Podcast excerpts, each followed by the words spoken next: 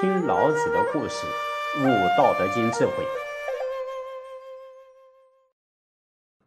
唐朝杜秋娘所撰的《金缕衣》里面这样说道：“劝君莫惜金缕衣，劝君惜取少年时。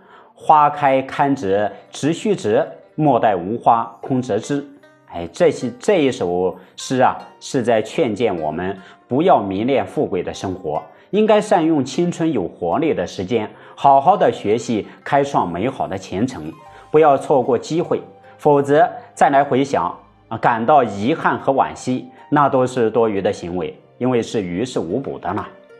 尹喜呢，好不容易遇到一位难得的名师啊，如今又要离他而去，自己又没有足够的条件跟随老师，在千般不愿意、万般舍不得的情况之下，只有恳求老子。啊，留下修道的指引，就是这一部《道德经》的书稿，让自己修道有个依据，同时也造福后人。无论在生活上的待人处事，甚至以出离世间的成圣成贤，做出盛大的贡献。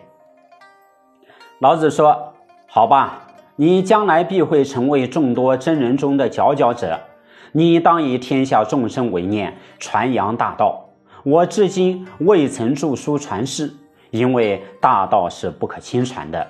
如今时机已成熟，再过几天，我会把修身治世的要领全部注入下来，交给你，希望你多加珍惜。尹喜无限高兴地说：“感谢老师的垂爱。”哎，在当天的深夜时分，老子端坐在楼观台外，在讲经台上聚精会神。心神融入大宇宙中，提起笔来，文思如泉涌，下笔如有神。短短的一个时辰，洋洋洒洒五千言哲理的著作，一气就合成了。隔天一大早啊，尹喜起床来见老子。老子看到了尹喜，就说：“徒儿，为师昨晚已经写好书稿，此书分为上下卷，一卷是德经，一卷是道经。”你先看看，我再跟你讲解，希望有助于你融会贯通。哎，不多久啊，尹喜便将书稿看完。师徒二人来到讲经台，老子则书稿中的要点，本着观天道以推人事的方法，以道法自然为主旨，以身家邦国天下为框架，来介绍这部后人称为《道德经》的不朽经典。老子说：“徒儿，我这本书分为上下卷，有德篇和道篇。顾名思义，根据我的修炼体验来说，道和德是修道的总纲，是一切事物发生、进展、消亡、循环往复的依据。它具有不牵涉人为的客观性。德是表征，是由道而生的，以及行道而有德的总称。道是隐藏着的。”而德是显现着的，德虽然根植于道，但道也离不开德，因为无德就无以显道，道的作用就不可以发挥。也就是，哎，在我写的《道德经》这本书第十一章里面所讲：“有之以为利，无之以为用。道体虚无，而德用实有。”啊，老子接着又说啊，这本书中所说的玄德、上德。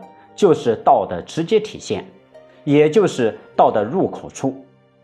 从此处可体会到这本书第三十五章里面所讲的“淡乎其无味，视之不足见，听之不足闻，用之不可记”啊，道的特质。